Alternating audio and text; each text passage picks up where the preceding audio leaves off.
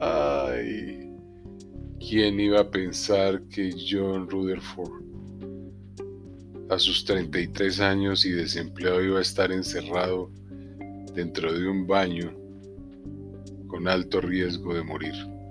Nadie. Cuatro meses y la primera oportunidad que me ofrece la vida de venir a una entrevista de trabajo y miren dónde me encuentro. Esto es el destino, no hay nada que hacer.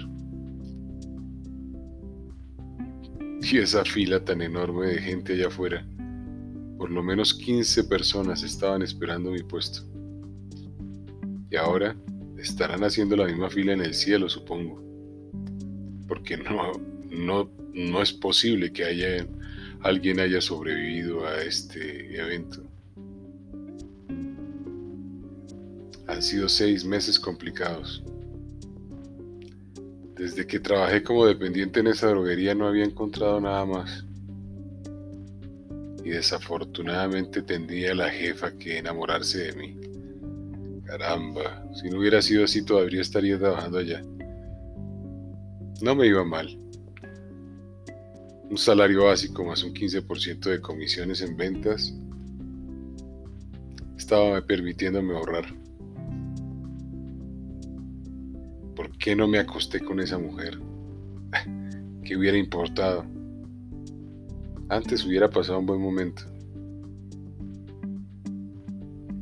Pero yo sabía y gracias a Dios me aguanté. Esa mujer perfectamente me hubiera metido en un problema con su esposo.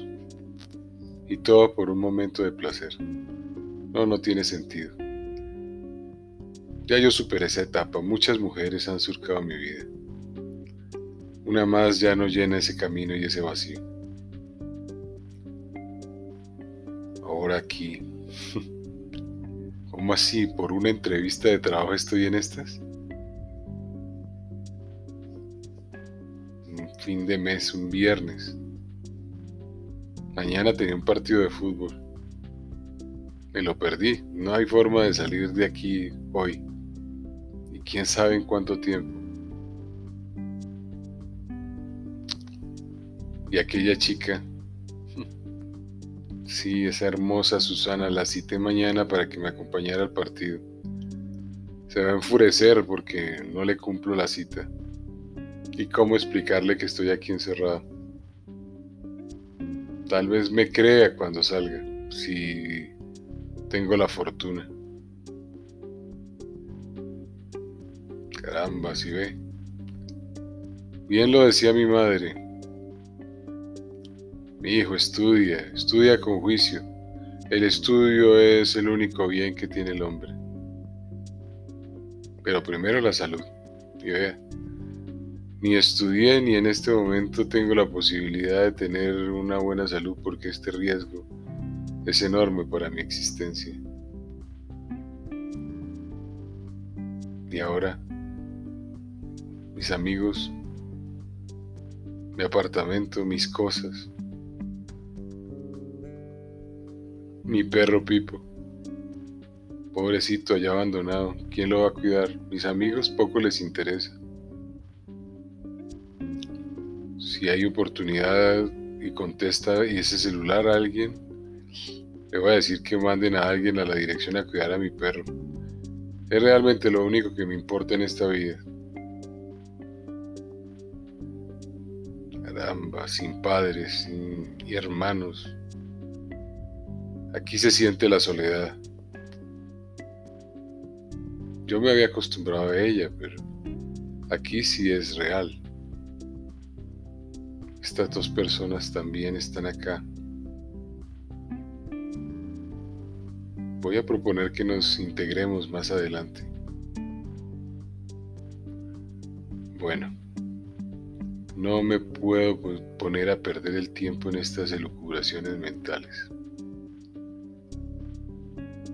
Voy a desarmar una de esas puertas para ver si puedo sacarle alguna varilla que me ayude a excavar más rápidamente. Hasta ahora no he escuchado ningún ruido. Nada me alerta de que estén trabajando allá afuera por rescatarnos.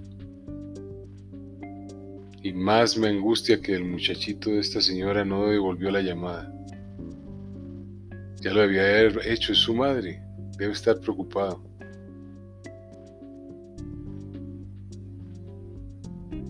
Bueno, de todas maneras, este es un hotel muy bien construido, no puede haberse venido todo abajo. De pronto eh, son las paredes del salón de recepción. Esas sí eran bastante débiles, ahí había posibilidades. No había grandes eh, muros, mientras que esta pared sí es sólida, es fuerte. Lo mismo hasta la entrada. Ahí hay una oportunidad. Confianza, confianza. El mundo está de mi lado, el mundo está de parte. Si vine a esta entrevista debe ser por algo. Esta experiencia es por alguna razón. Tengo que aprender de ella. Mente fuerte. Capítulo 6. Encierro. Diego Marín.